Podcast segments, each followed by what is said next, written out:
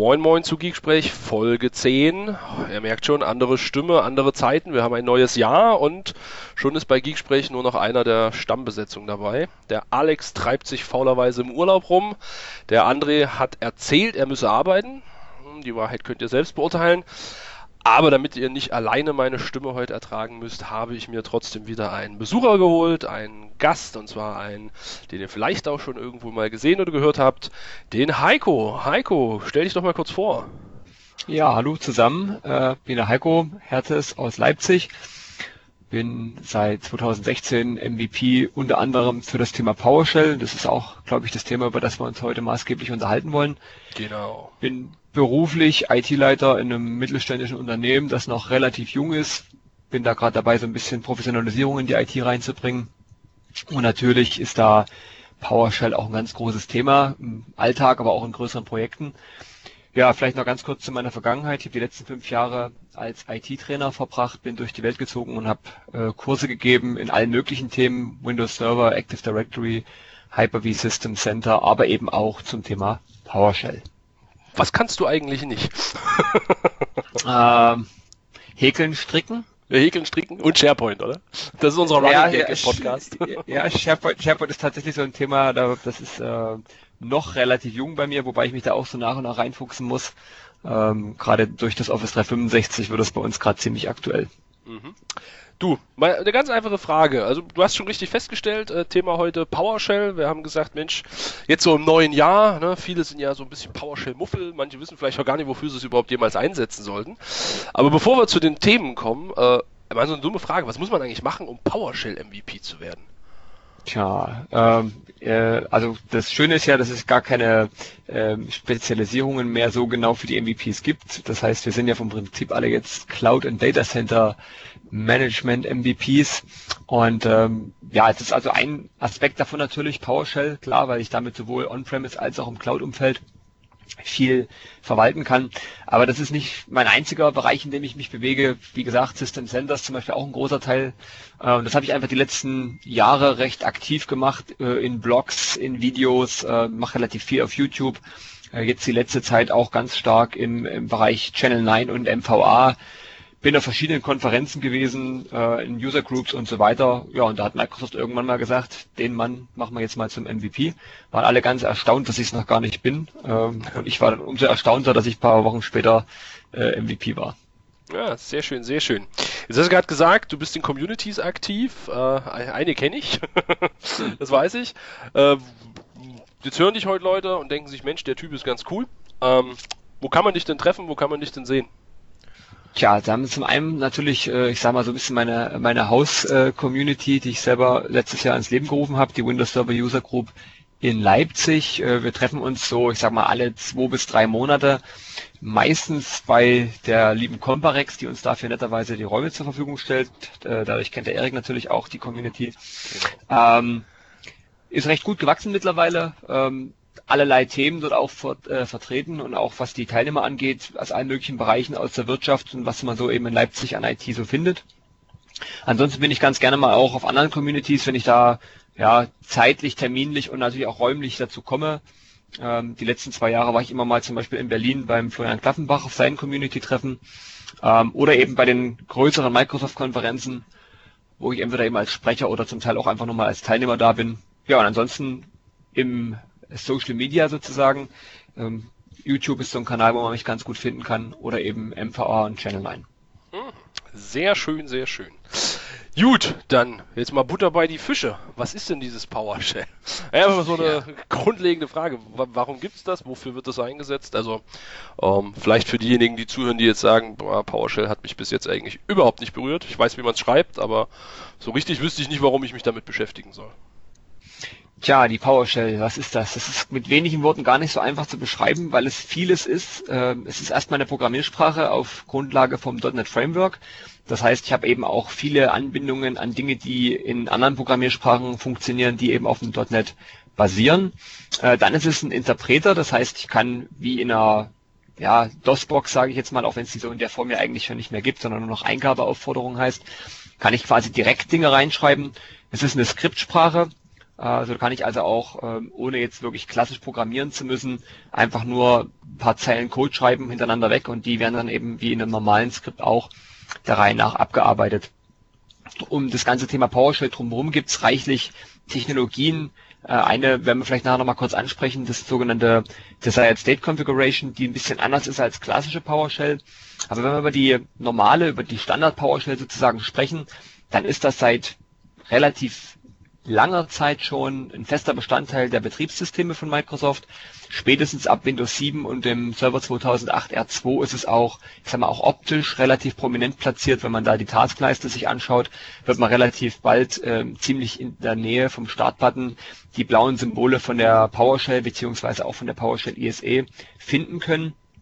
Ähm, das Ganze steckt auch schon in der Generation davor im Betriebssystem drin und lässt sich sogar ab XP nachinstallieren. Und wenn man jetzt äh, ja einfach mal noch gar nichts davon gesehen hat, dann ähm, wird man relativ bald damit Berührung haben müssen, denn so ziemlich jede moderne Microsoft-Technologie, egal ob das jetzt eben SharePoint ist, ob das Active Directory ist, ähm, Lync, ob das ähm, Office 365 ist oder was auch immer, äh, basiert soweit auf PowerShell, als dass ich zumindest in der Einrichtungsphase oder im äh, erweiterten Verwaltungsbereich die PowerShell brauchen werde. Denn letzten Endes jede GUI, die ich heute irgendwo klicke, ähm, basiert zu ziemlich großer Wahrscheinlichkeit im Hintergrund auf PowerShell oder lässt sich zumindest alternativ auch über PowerShell steuern. Und ganz viele Technologien, die ich gerade aufgeführt habe, SharePoint zum Beispiel, lassen sich nur äh, sehr eingeschränkt über ihre grafischen Oberflächen verwalten und irgendwann kommt man dann ganz notgedrungen dazu, dass man PowerShell benutzen muss. Das Schöne dabei ist, dass die PowerShell relativ einfach zu lernen ist und dass die PowerShell äh, ja insgesamt ein sehr offenes Konstrukt ist. Das heißt, man findet auch im Internet schon sehr, sehr viele Snippets oder komplette Skripte von anderen Leuten, die die Probleme schon mal hatten, an denen man gerade selber zu knobeln hat.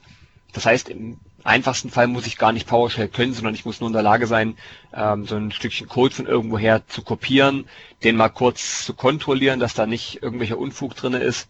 Und dann kann ich das bei mir auch schon äh, einsetzen und ausführen. Also sagst du, PowerShell ist tatsächlich auch was, was man autodidaktisch ruhig auch zu Hause lernen kann? Ähm, oder sagst du, ah, eine Schulung wäre schon besser? Oder weiß nicht, wie ist da deine Erfahrung? Tja, als äh, MCT, als Microsoft-Trainer müsste ich ja jetzt sagen, unbedingt Schulung, aber das ist natürlich Quatsch, äh, zumal ich damit auch kein Geld verdienen würde. Ähm, das ist natürlich so, eine Schulung hat den Vorteil, dass ich verhältnismäßig wenig Zeitaufwand, viel Inhalt, viel Wissen vermittelt bekommen kann. Äh, Im, im Trade-off sozusagen habe ich natürlich, dass das ganze Geld kostet. Ich muss vielleicht auch irgendwo hinfahren. Kann sich am Ende jeder selber überlegen, was, er, was einem wichtiger ist. Wenn ich in kurzer Zeit das Thema neu erlernen möchte oder da reinwachsen möchte, dann ist ein Kurs zumindest mal ein guter Anfang, guter Einstieg. Äh, wenn ich sage, Zeit spielt gar nicht so die große Rolle, mir ist viel wichtiger, dass das A nichts kostet und B ich das für mich selber machen kann, dann kann man natürlich auch den Einstieg in die PowerShell mit den verschiedenen kostenlosen Möglichkeiten im Internet ziemlich gut auch autodidaktisch finden. Äh, eine Variante wäre natürlich einfach in die MVA zu gucken. Deutscher Content ist dort noch nicht so gut vorhanden, aber es gibt bereits einige Sachen, äh, zum Teil von mir, zum Teil von Sebastian Klenk und auch anderen. Ähm, aber zumindest englischer Content ist äh, wie Sand am Meer vorhanden, da wird man genug finden. Es gibt reichlich Foren, es gibt Blogs, es gibt äh, irgendwelche Artikel. Also man kann da sehr, sehr viel sich zusammensuchen und sich so den Einstieg leichter machen. Wenn ich jetzt schon eine andere Sprache kann, ähm, egal ob das jetzt eine richtige Programmiersprache ist oder ob das nur irgendeine Skriptsprache ist, dann habe ich es dahingehend ein bisschen einfacher, als dass ich zumindest ein paar grundsätzliche Konstrukte kenne. Aber ansonsten ist die PowerShell selbst für den blutigen Skript- und Programmier, Einsteiger, Anfänger äh, in meinen Augen fast schon die ideale Sprache, weil unglaublich viel funktioniert, ziemlich vieles einfachen Prinzipien folgt, ich kostenlos im Betriebssystem schon fest verankert das passende Entwicklungswerkzeug mit der ISE, der Integrated Scripting Environment habe und eben wie gesagt auch tausend Möglichkeiten, mir da im Internet irgendwo die Hilfe dazu zu holen. Mhm. Ein, einen ganz wichtigen Punkt, den hast du, glaube ich, vorhin schon gesagt. Ähm, das ist immer so mein Anspruch an, an meine Kunden. Ähm, sie müssen Skripte lesen können. Also ich ja. glaube, sollte auch nicht jeder den Anspruch an sich haben, irgendwie von, von 0 auf 100 irgendwie das hochkomplexe PowerShell-Skript zu schreiben, mit dem man äh, Azure einmal aufsetzt oder so. Ähm, aber ich glaube, es ist tatsächlich wichtig, und das hast du vorhin gesagt, wenn ich mir ein Skript irgendwo herhole, sei das aus der Technet Gallery, sei das aus irgendeinem Blog, sei das was weiß ich woher, bitte guckt wenigstens mal drauf, lest es euch mal durch. Äh, was macht dieses Skript eigentlich? Ich hatte gerade heute wieder eine interessante Unterhaltung mit einem Kunden, der dann sagte, ja, es gibt da so ein Exchange-Skript, was irgendwie den Exchange Health Status äh, ausgibt, aber das liest ja nur. Und da habe ich zu ihm bloß so gesagt, ja sicher, äh, liest das wirklich nur oder schreibt es vielleicht auch was. Ja, und das sind dann so Punkte, äh, tatsächlich auch mal sich den Code anzugucken und, und mal zu reviewen einfach. Und ich glaube, von daher ist auch ganz wichtig, so ein bisschen die Basics äh, von PowerShell einfach erstmal zu verstehen. Ähm, Def definitiv. Ähm, also hier muss man natürlich ganz klar sagen, PowerShell kann unglaublich viel. Das macht es zu einem sehr nützlichen, aber eben auch verhältnismäßig gefährlichen Werkzeug. Ähm, ich kann eigentlich ich sage jetzt mal alles, es gibt mit Sicherheit kleine Krümelchen, die nicht über PowerShell funktionieren, aber ich kann so weitgehend alles an dem Betriebssystem ähm, ändern und damit eben auch kaputt machen. Und äh, ja, im Prinzip, wenn ich jetzt äh, Angreifer bin, das Prinzip Honeypotting ist bekannt, dann baue ich einfach irgendwo ein schönes Skript, äh, verstecke da ein bisschen Zeugs drinne, pack das ins Internet, hoffe einfach drauf oder bewerbe das noch ganz toll, so dass ich das dann irgendwelche Administratoren runterladen, äh, keinerlei Ahnung davon haben, das einmal ausführen. Der Effekt, den sie haben wollten, tritt ein und nebenbei treten noch fünf andere Effekte ein, den sie nicht haben wollten, von denen sie auch gar nichts wissen. Insofern ist es schon wichtig, dass ich nicht einfach fremden Code blind ausführe, sondern zumindest mal eben ganz kurz drauf gucke. Ähm, das Schöne dabei ist, ich kann mit relativ einfachen Mitteln feststellen, ob ein PowerShell-Skript tatsächlich Dinge nur liest oder ob es auch Dinge ändert. Denn ein PowerShell-Commandlet, das sind die Befehle, könnte man sagen, in der PowerShell. Diese Commandlets, die sind alle nach einem einheitlichen Prinzip aufgebaut. Ich habe ein Verb, dann kommt ein Minus und dann habe ich ein oder mehrere Substantive, also wir würden im Deutschen sagen ein zusammengesetztes Substantiv. Ähm, und dieses Verb vorne, beispielsweise get minus service, dieses Verb, das ähm, muss aus einer festgelegten Liste von, ich sag mal, well-known Verben stammen. Ähm, alle anderen Verben, die nicht auf dieser Liste stehen, sollten nicht verwendet werden. Ähm, und wenn ich jetzt einfach so ein Skript aufmache, dann kann ich einfach mal durch alle Kommandos durchgucken. Und wenn bei jedem Kommando nur ein get vorne steht, dann weiß ich wirklich sicher, das liest nur. Sobald andere Verben auftauchen, wie set oder wie add oder gar wie remove, ähm, da muss man natürlich dann vorsichtig sein, da hat man dann definitiv ändernde Commandlets mit dabei. Aber auch da gibt es eine recht einfache Möglichkeit. Und zwar gibt es einen Schalter im System, äh, den ich einmal für jedes ändernde Commandlet individuell benutzen kann oder für das gesamte System insgesamt. Und zwar spreche ich von der sogenannten What-If-Preference. Das ist letzten Endes eine Variable. Äh, in dieser Variable stecken oder können zwei mögliche Werte drin stecken, nämlich Ja oder Nein, True oder False.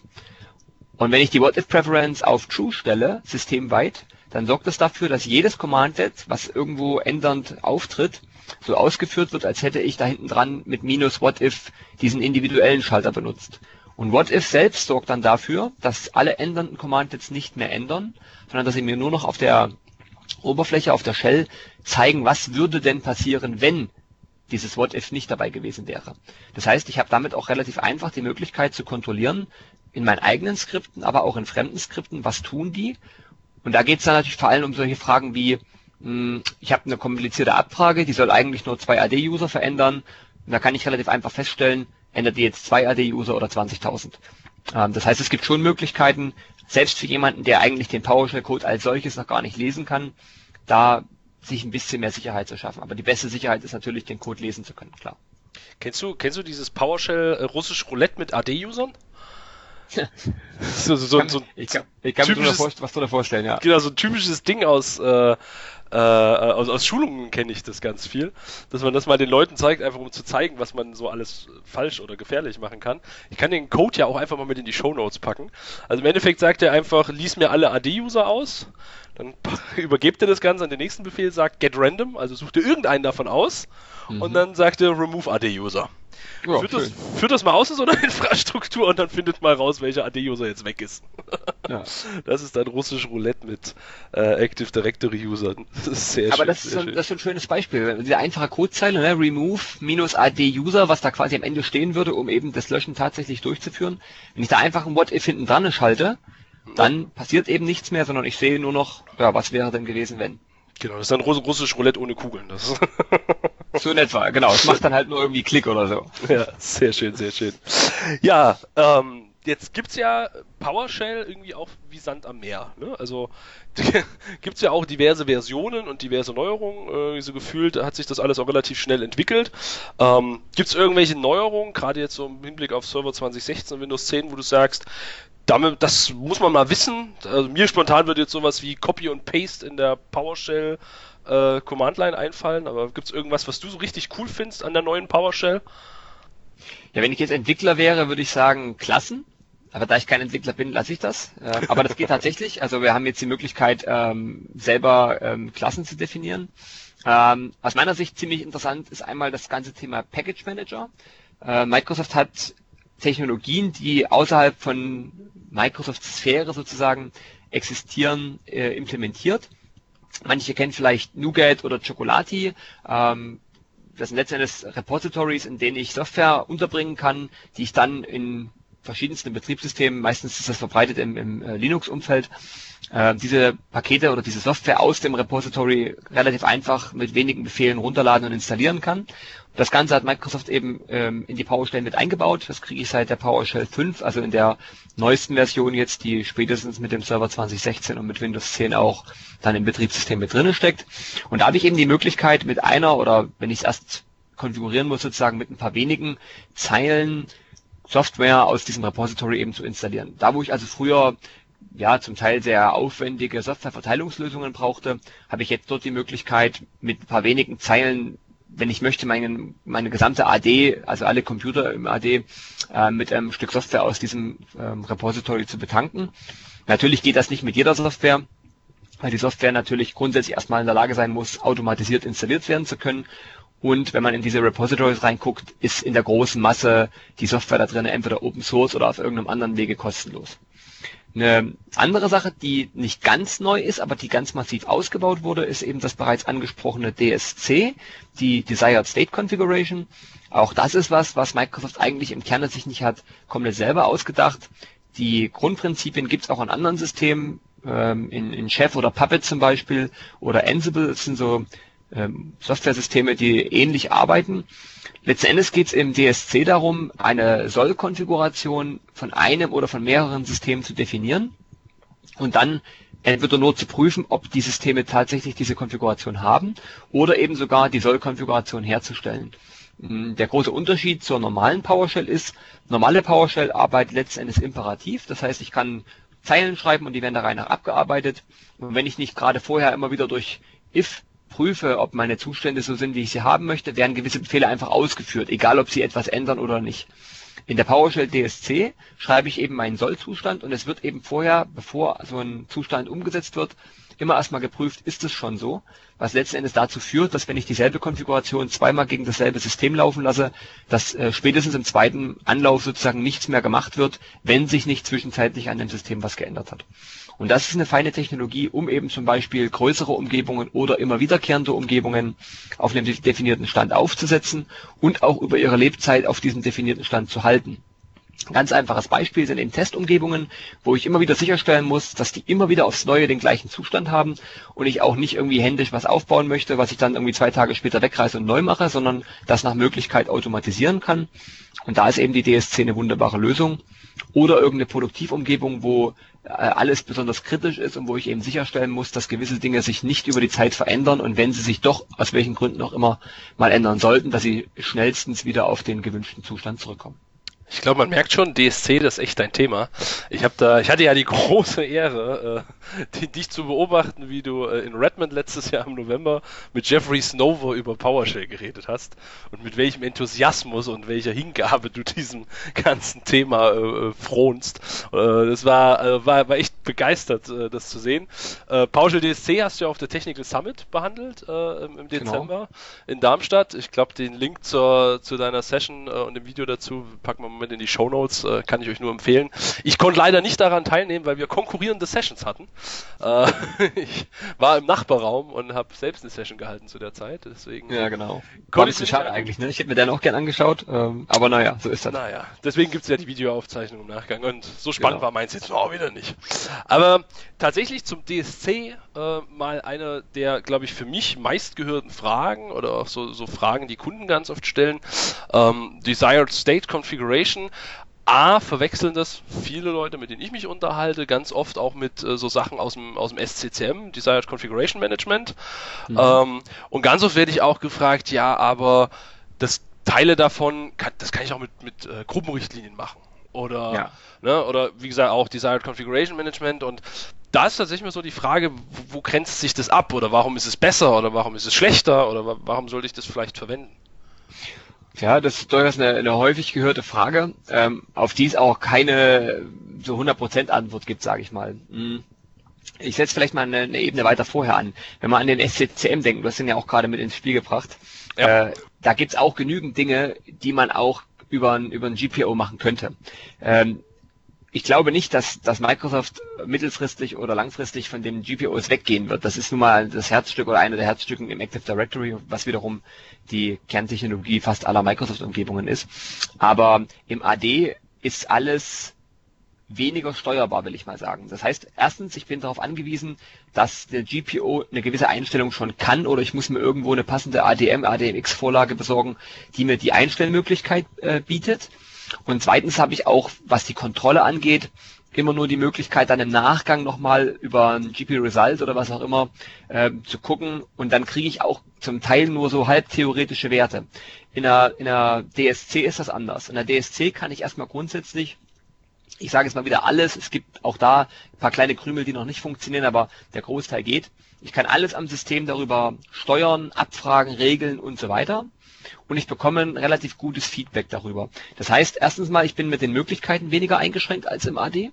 Ich kann Dinge tun, wo ich im AD mich sehr auf den Kopf stellen müsste oder wo ich dann im AD wieder anfange, eine, eine GPO zu bauen, in der wieder ein PowerShell-Skript drin steckt, was eigentlich Quatsch ist, weil dann kann ich es gleich über DSC lösen. Ähm, oder indem ich irgendwie anderen kruden Sachen mache.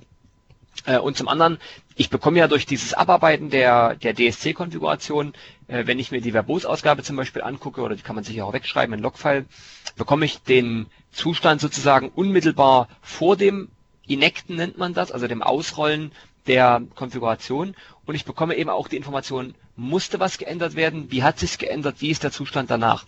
Diese Dinge habe ich in einer, in einer GPO so nicht. In der GPO kann ich mir im allerhöchsten nur angucken, äh, welche Einstellungen wurden umgesetzt und was stand da drin. Das ist aber ja kein Garant, dass die Einstellung auch tatsächlich jetzt auf dem System so ist. Ähm, das ist in der, in der DSC eben ganz anders. Natürlich Vorteil bei einer GPO, wer gar keine Ahnung hat, ein bisschen lesen kann, der kann sich so eine, ein GPO aufmachen, kann sich da einmal durch den ganzen Baum durchhangeln und findet seine ganzen Einstellungen. Es gibt noch eine schöne Erklärung dazu, dann kann ich da in der Erklärung lesen, was das macht und so weiter. Das heißt, für einen Einsteiger ist das sicherlich leichter, aber eben auch deutlich eingeschränkter. Okay, cool, cool. Ähm, zu diesem Thema DSC mal noch eine andere Frage. Ähm, du hast ja jetzt gesagt, man kann da eine Konfiguration vorgeben. Ähm, Gibt es da Grenzen, äh, Einschränkungen. Also ich denke jetzt an so, so, so Standardsachen wie äh, eine Datei muss irgendwo sein oder muss ein bestimmt, ne, so eine, vielleicht mal so ein Webserver, da soll irgendwie die Webconfig ini so und so aussehen. Ich vermute mal, sowas geht auf jeden Fall, aber äh, wo, wo sind da Grenzen? Ich denke jetzt so an Kunden, die mir dann kommen mit, ja, kann ich damit jetzt auch vorgeben, dass mein Oracle-Server oder mein SQL-Server so und so konfiguriert sein soll? Also was geht damit zu steuern und wo sind vielleicht tatsächlich auch die Grenzen dessen, was man steuern kann? Also ich sag mal, die Grenze ist eigentlich nur da, wo die Grenze von der PowerShell ist. Das heißt, alles, was ich über PowerShell traditionell machen kann, kann ich im Zweifelsfall auch über DSC. Da gibt es vom Prinzip den, den Umweg oder den Trick über äh, eine Komponente in der DSC, die es mir möglich macht, ein PowerShell-Code-Schnipsel, könnten jetzt auch sagen ein Skriptblock, aber Skriptblock klingt gleich wieder so hochtrabend, das können auch nur Einzeiler sein, ähm, den unmittelbar zu verwenden. Den muss man dann im Wesentlichen dreimal benutzen. Und zwar muss ich einmal dem System sagen, wie kann es den Ist-Zustand herausbekommen? Das ist die erste Zeile. Dann kann ich ihm sagen, wie kann es den Soll-Zustand herstellen? Das ist die zweite Zeile. Und dann die dritte Zeile ist dann nochmal, wie kann es das Ergebnis sozusagen kontrollieren? Ähm, und dann wird einfach nur geguckt, ist der Ist-Zustand so, wie ich es beschrieben habe? Da kommt am Ende Ja oder Nein, True oder False raus Wenn nein, dann wird die Zeile, die ich vorgegeben habe, zum Umsetzen verwendet und im Nachgang nochmal das Ergebnis rausgelesen. Das heißt, wenn ich jetzt an SQL jetzt zum Beispiel denke, äh, wenn ich die passenden Anbindungen an den SQL-Server habe, und das ist ja mittlerweile in der PowerShell sehr gut ausgeprägt, dann kann ich das auch alles machen. Das geht auch weit über Microsoft-Technologien hinaus. Es gibt mittlerweile für so viele Fremdanbieter passende PowerShell-Module, ich denke da zum Beispiel mal an HP zum Beispiel. Die HP-Server, die haben ja in der großen Masse alle diese BMC-Karten, das sogenannte ILO, ähm, auf dem ich eben dann ja, man kennt das von anderen Herstellern vielleicht auch, Power On, äh, ich kann Zustände von irgendwelchen Sensoren sehen, ich kann mit einem KVM drauf gucken, ich kann ein ISO einbinden und so weiter. Ähm, und da gibt's eben auch ein PowerShell-Modul dazu. Das heißt, ich habe dann auch die Möglichkeit, über die DSC, im Zweifelsfall eben über diese Skriptressourcen, einen physischen Server zu starten oder was auch immer. Ähm, wer sich mal mein äh, Video oder die Aufzeichnung von der Technical Summit anguckt, dort habe ich beispielsweise mal gezeigt, wie man einen kompletten Failover-Cluster äh, mit der DSC aufbaut. Das sieht im ersten Mal angucken vielleicht ein bisschen kompliziert aus. Das, das Skript hat irgendwie so 100 Codezeilen. Aber das ist eigentlich gar nicht kompliziert. Letzten Endes muss ich da drin eben nur ein paar Sachen beschreiben, weil ich dort eben auch das Problem habe, dass noch nicht alles irgendwie vorgekaut in der DSC funktioniert. Ich muss dort beispielsweise eine iSCSI-Disk einbinden und diese iSCSI-Disk oder diese ganze Technologie dahinter, die ist noch nicht in DSC überführt dahingehend, dass ich sie mit wenig Code einsetzen kann, sondern ich muss eben erst beschreiben, was da passieren soll. Aber das ist gar kein Problem. Und deswegen, ja, Grenze von DSC ist Grenze von PowerShell. es gibt quasi keine. Ne? Ja. Theo theoretisch. Ah, die Kaffeemaschine bei mir im Büro kann ich damit noch nicht einschalten. Das liegt einfach daran, dass die Siemens-Maschine das nicht kann. Die ist halt nicht per PowerShell ansprechbar. Da würde ich mal mit meinem Chef reden, du. Ja. sehr schön, sehr schön. Ja, äh, also wie gesagt, ich finde das ganze DSC-Thema auch unheimlich spannend. Ähm, eine Frage, die sich mir dabei äh, immer stellt, ist, wann investiere ich den Aufwand etwas in DSC zu schreiben? Also würdest du jetzt, gerade wie du sagst, ne, du hast was geschrieben, was irgendwie ein Failover-Cluster erzeugt.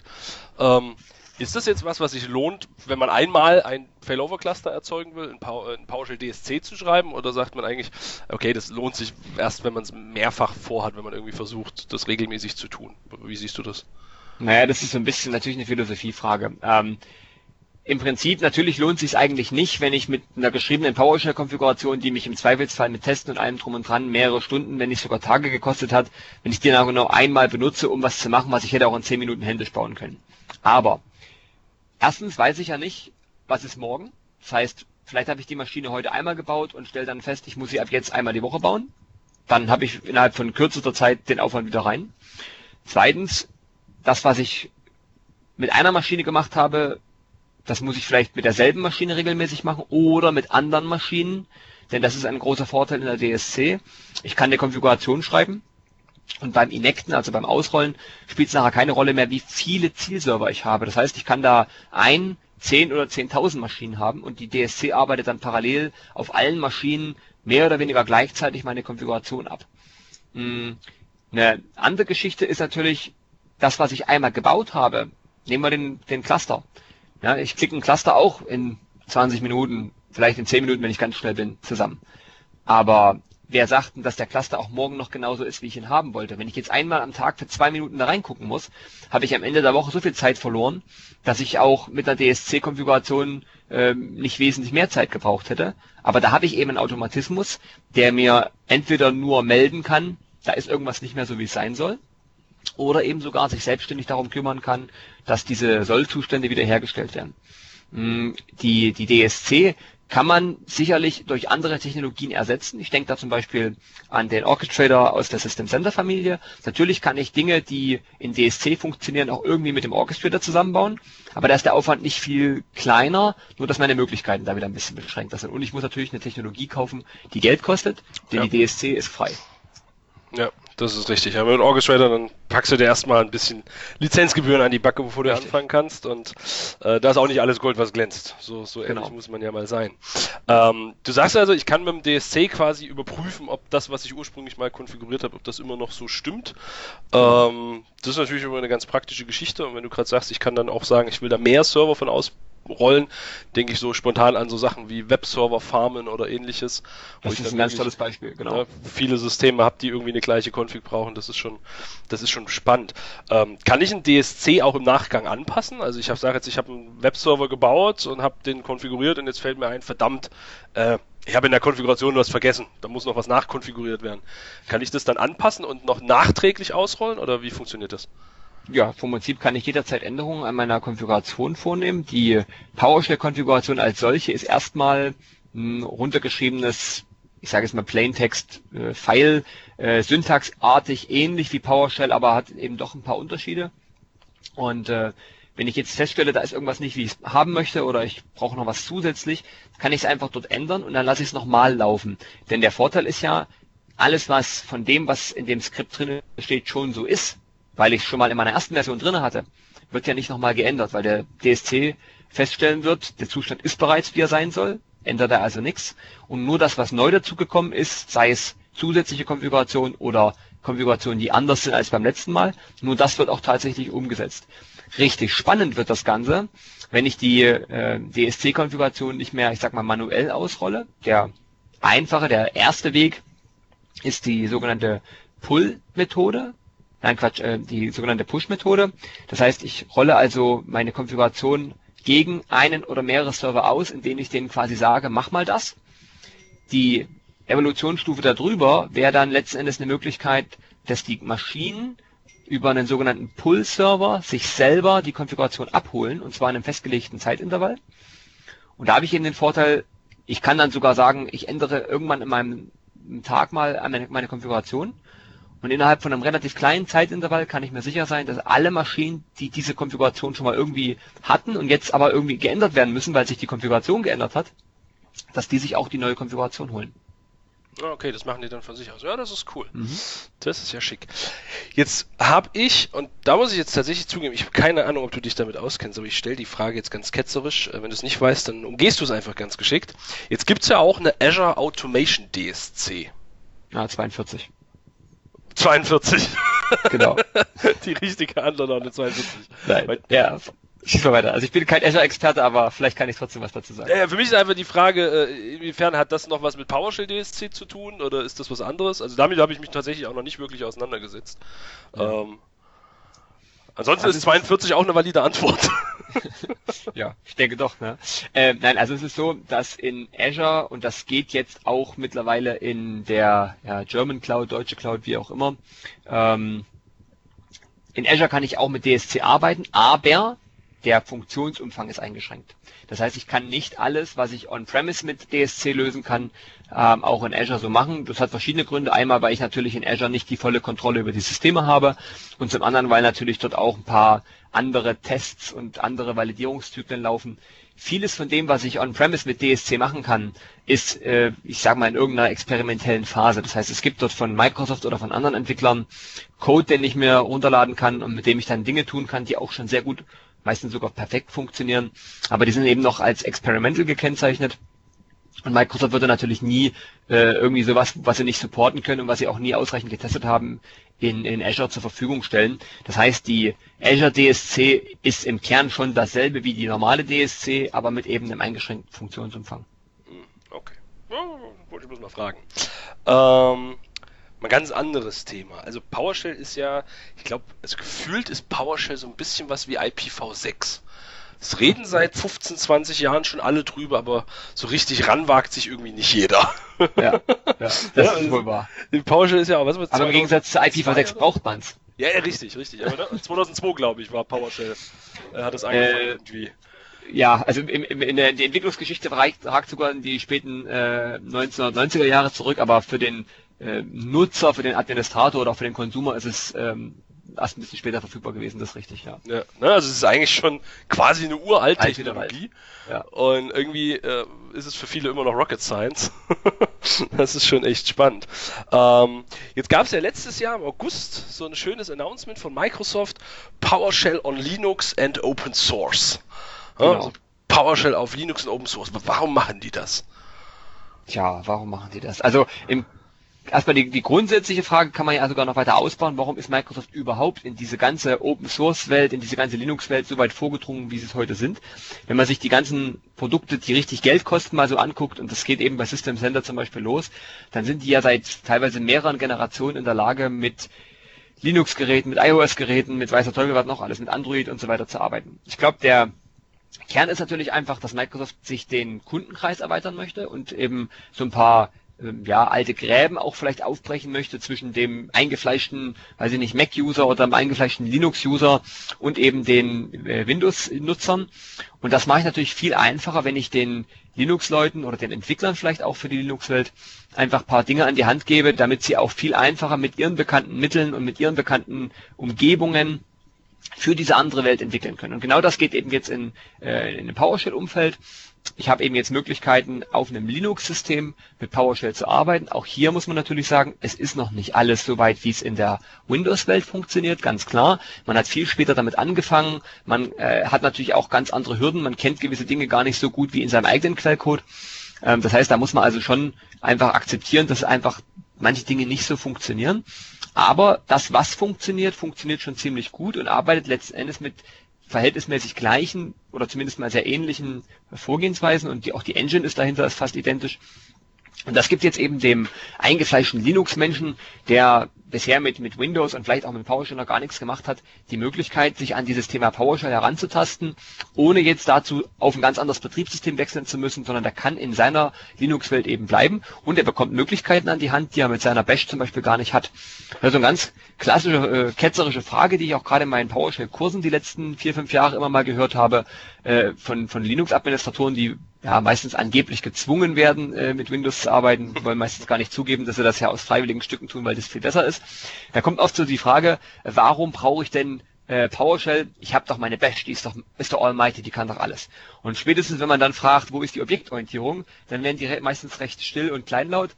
Ähm, denn das ist natürlich eine Geschichte, die, die habe ich nicht in, in, in jeder äh, Hinz und Kunst äh, Bash oder was auch immer ich habe eben in der PowerShell eine volle Objektorientierung, wie sie aus dem .NET Framework eben kommt.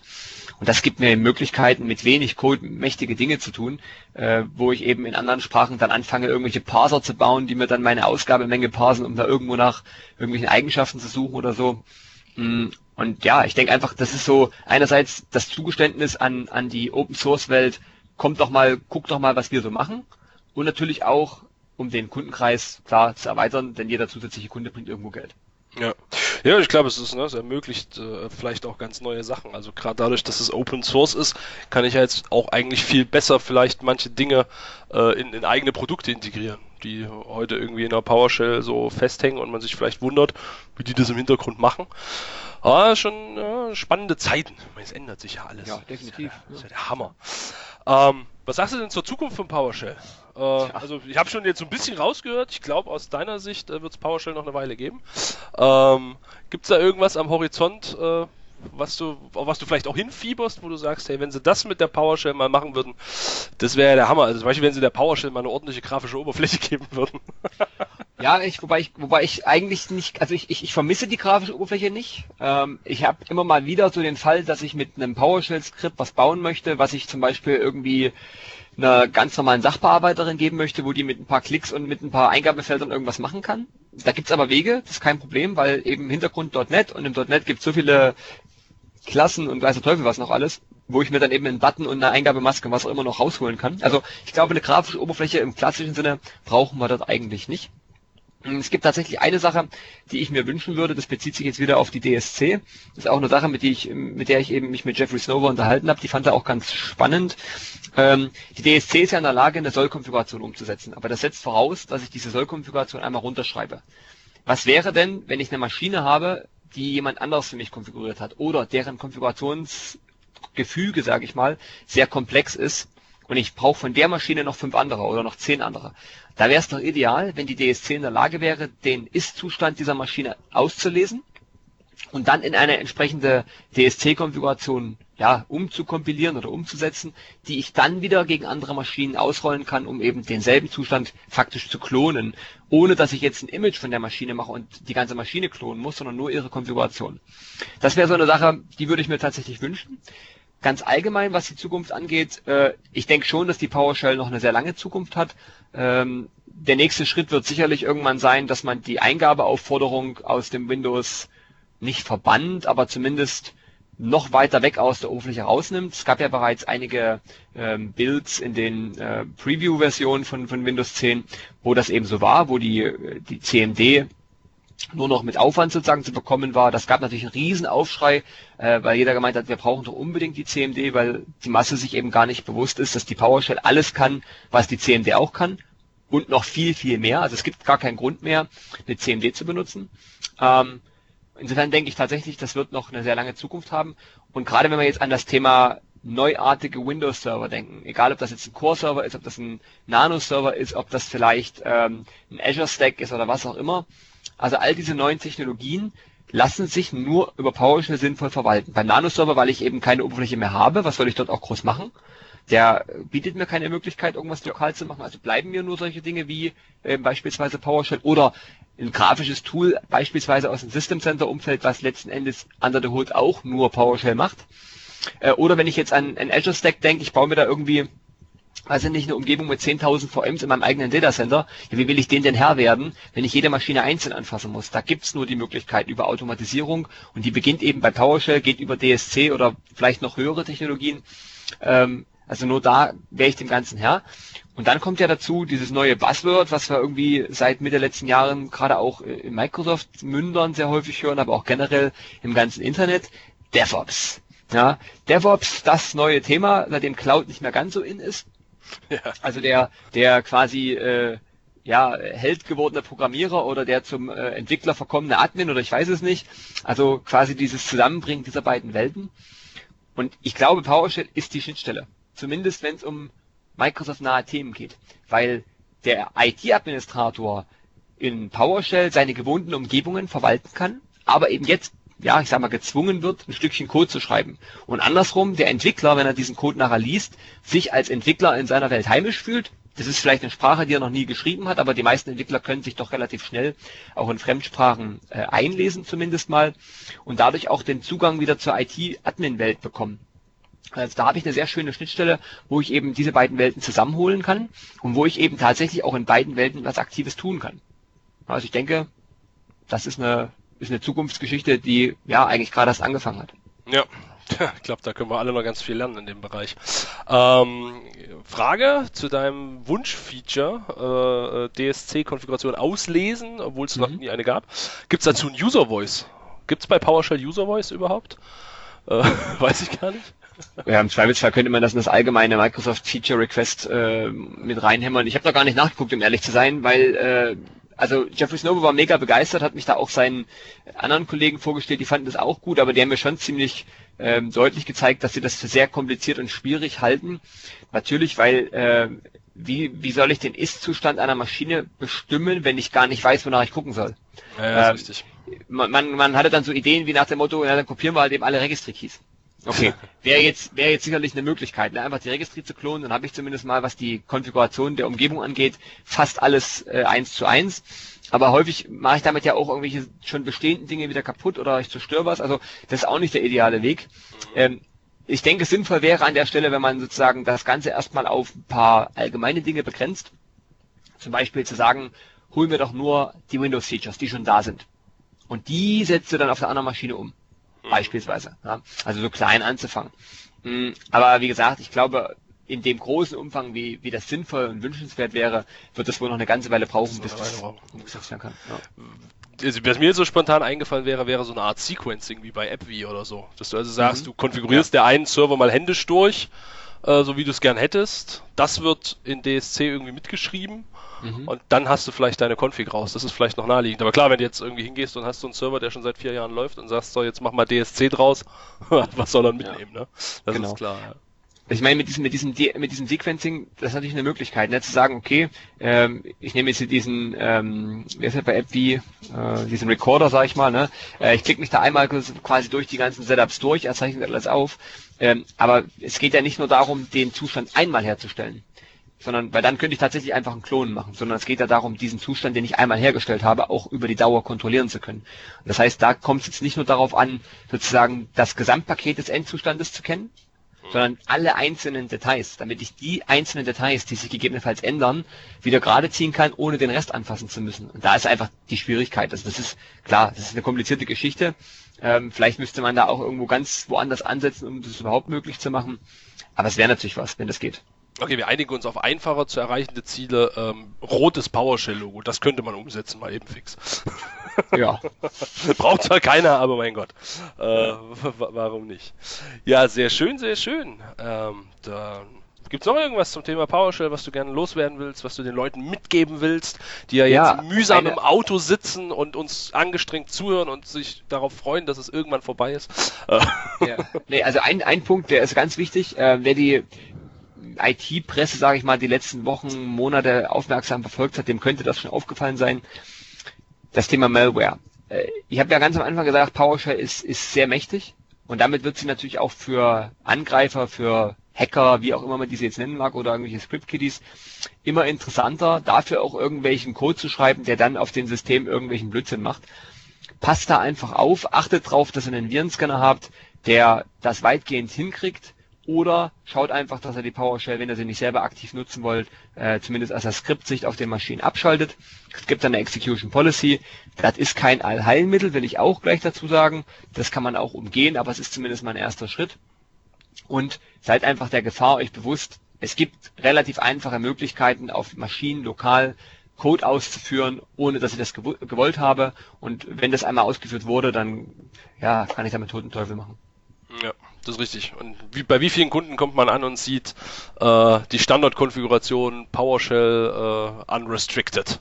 Ne? Zum Beispiel. Ja. so solche kleinen, aber feinen Fallstricke, die man da hat. Und eine Frage, die ich meinen Kunden immer gerne stelle, ist, äh, braucht ein Standard-User überhaupt Zugriff auf eine PowerShell oder auf eine Kommandozeile? Oder sollte man das ja. nicht vielleicht für einen Standard-User mal im Sinne von jetzt nicht Malware, aber im Sinne von der will irgendwelchen Blödsinn bauen, ähm, nicht einfach unterbinden? Also was muss ein ja. Standard-User denn mit einer PowerShell tun in seinem Daily Business, wenn er SAP, Exchange und äh, SharePoint nutzt? Ne? Das ist richtig. Also das ist natürlich eine, eine, berechtigte Frage und ja, Microsoft hat ja so ein bisschen die Antwort darauf schon formuliert mit äh, Just Enough Administration und Just in Time Administration. Also dass ich wirklich dann irgendwie dahin gehe und sage, äh, erstmal im Alltag äh, alle dürfen dann gar nichts und wer dann eben mal temporär irgendwas braucht, dann darf er das eben mal ganz kurz. Ähm, die Hürde ist natürlich, wo ziehe ich die Grenze? Wenn ich es ganz verbiete, komme ich ganz schnell dahin, dass gewisse Sachen einfach nicht mehr funktionieren. Ich habe ja schon zu Eingangs gesagt, die PowerShell steckt mittlerweile in so viel Oberflächen drin. Ich klicke irgendwas und im Hintergrund passiert PowerShell. Ähm, wenn ich das jetzt alles abschalte und wenn ich das alles verbiete, ja, dann verhindere ich einfach auch viele Dinge, die gewollt sind. Und wenn man mal so eine moderne IT-Umgebung reinguckt, wer halbwegs tüchtig ist, der hat sich seine Start- und Logon-Skripte im, im AD schon lange auf PowerShell umgestellt. Ja, und wenn ich dem User quasi verbiete, im Logon äh, PowerShell zu benutzen, ja, dann äh, schieße ich mir ja selber ins Knie. Ja, das ist richtig. Sehr weise Worte, sehr weise Worte. Mensch, da haben wir jetzt doch ganz schön viel Zeit gefüllt, obwohl wir nur zu zweit waren. Ähm, ich kann eigentlich bloß noch sagen, vielen Dank. Äh, ich habe interessanterweise wieder was dazugelernt. das freut mich. Merke ich jedes Mal aufs Neue. Also ich glaube, in der IT-Welt kann man nie aufhören, irgendwie was Neues zu lernen. Das ist ähm, definitiv so. Das ist auch ein bisschen der Anspruch von Geeksprech, dass die Leute ein bisschen was mitnehmen, wenn sie schon ihre Zeit irgendwie mit Podcast hören, ver, ver, äh, nicht ver, ne, verschwenden, klingt jetzt blöd, aber äh, verbringen, das war eigentlich das richtige Wort. Und dann soll vielleicht auch was Sinnvolles bei rumkommen. Und ja, also Heiko, ich danke dir vielmals für deine Zeit und ja, vielleicht hören wir uns ja mal wieder, wenn es dann äh, PowerShell DSC äh, Zustandsermittlung gibt oder vielleicht auch vorher schon mal. Ja, sehr, sehr, sehr gerne. Und äh, ansonsten, wir sehen uns ja vielleicht auch beim nächsten Treffen von der User Group. Ähm, 2. März, Donnerstag ist das. Ja, ist schon eingeplant. Genau, dann sehen wir uns spätestens dort. Sehr schön. Und für alle anderen viel Spaß noch und äh, wartet auf die nächste Folge. Hoffentlich dann wieder mit André und Alex, äh, wenn die zwei Kerle mal aus ihren Alibi-Tätigkeiten raus sind. Also macht's gut.